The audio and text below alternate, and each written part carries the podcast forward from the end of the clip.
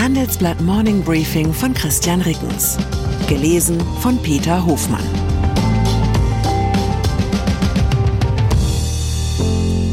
Guten Morgen allerseits. Heute ist Freitag, der 13. Oktober. Und das sind unsere Themen. Bewährungsprobe. Der Westen in der Multikrise. Lackmustest. Wie ernst nehmen DAX-Konzerne den Klimaschutz?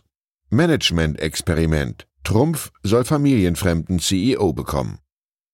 Nahost. Haben Sie am vergangenen Wochenende bei den ersten Nachrichten vom Hamas-Terrorangriff gedacht, das jetzt bitte nicht auch noch? Es ist vielleicht nicht die edelste Gefühlsregung, dass man angesichts der vielen Krisen einfach mal von der Welt in Ruhe gelassen werden will, aber eine nachvollziehbare.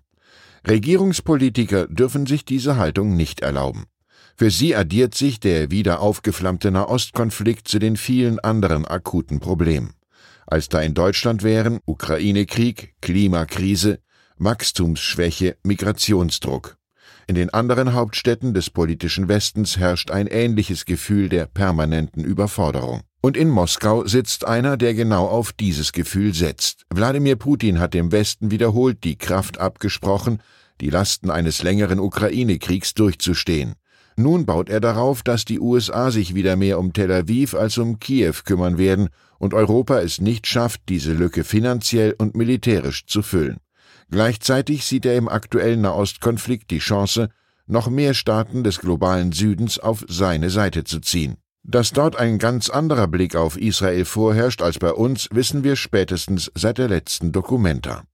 Wie wird der Westen reagieren? Lernt er im Eiltempo das politische Multitasking, also die Kunst an vielen Krisenherden gleichzeitig zu agieren, oder flüchten sich unsere Politikerinnen und Politiker angesichts der globalen Zumutungen in die heimeligen Gefilde der Scheindebatten über Nebensächlichkeiten? In unserem ganz und gar nicht nebensächlichen Wochenendtitel geht es darum, wie der Krieg in Nahost zur Bewährungsprobe des Westens wird.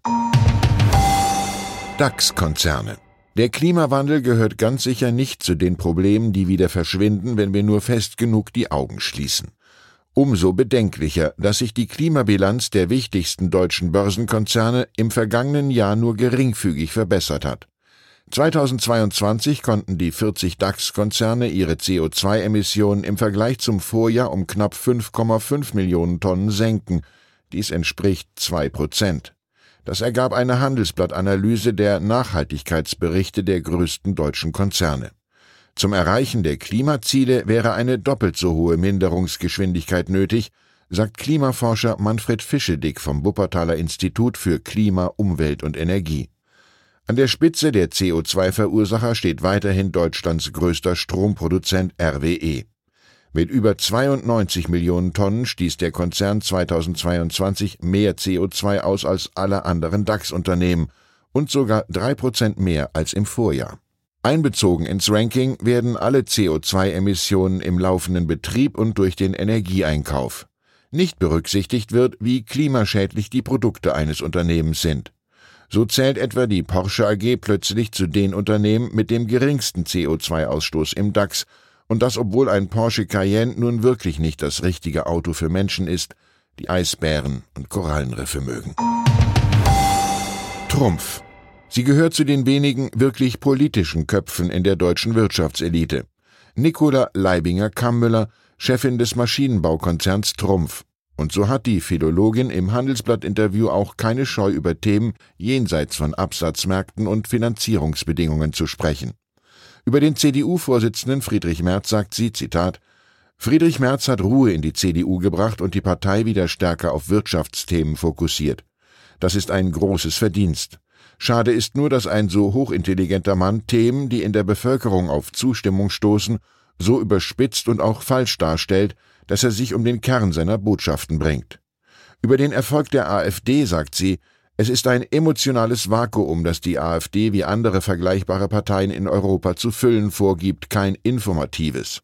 Und über die eigene Nachfolgeplanung sagt sie, für die dritte Generation wird es für den CEO-Posten noch zu früh sein, wenn ich gehe. Trump wird deswegen zunächst von einem familienfremden Chef geführt werden, der aus den eigenen Reihen kommt. Wir besetzen ab einer gewissen Führungsebene nur intern. Mein Nachfolger ist also schon im Haus.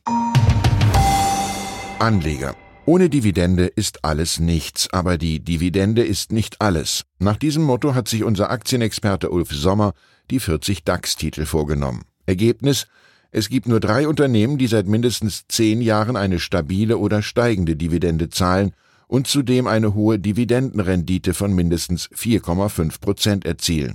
Das sind Allianz, BASF und DHL.